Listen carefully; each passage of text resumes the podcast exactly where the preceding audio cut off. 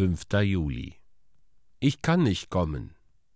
Lukas Kapitel 14, Vers 20 Wenn wir Menschen zu einer Evangelisation einladen, so entschuldigen sie sich gewöhnlich mit den Worten Ich habe keine Zeit.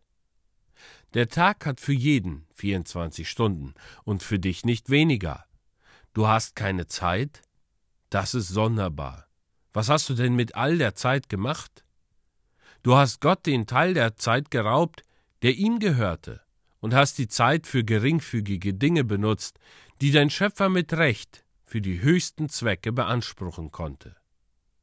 Du hast Zeit genug für die alltäglichen Dinge. Ich treffe niemand von euch im Winter auf der Straße in Hemdsärmeln an. Ihr geht nicht halb angezogen auf der Straße hin und her. Oh nein, natürlich haben wir Zeit, uns anzukleiden. Wenn ihr Zeit habt, euren Leib zu kleiden, habt ihr keine Zeit, eure Seele mit der Gerechtigkeit Christi zu bekleiden? Ich habe nie jemand gefunden, der am Abend sagte, ich bin nahe daran, unmächtig zu werden, denn ich habe noch nichts gegessen, seitdem ich aufgestanden bin. Oh nein, jeder hat sein Frühstück und Mittagessen gehabt.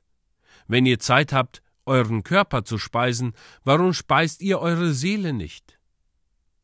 Es gibt viele Leute, die man zusammengebunden ins Meer werfen könnte, ohne dass sie vermisst würden, denn sie tun keinem Sterblichen Gutes. Sie führen ein gänzlich zweckloses, zielloses Leben. Und doch sagen sie, dass sie keine Zeit haben.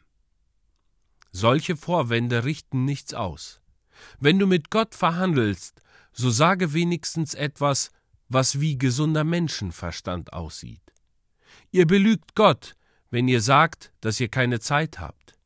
Wenn jemand etwas tun will und er hat eigentlich keine Zeit, dann nimmt er sich eben die nötige Zeit.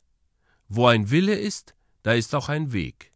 Wo ein Herz für den Herrn Jesus ist, ist auch reichlich Zeit für ihn vorhanden.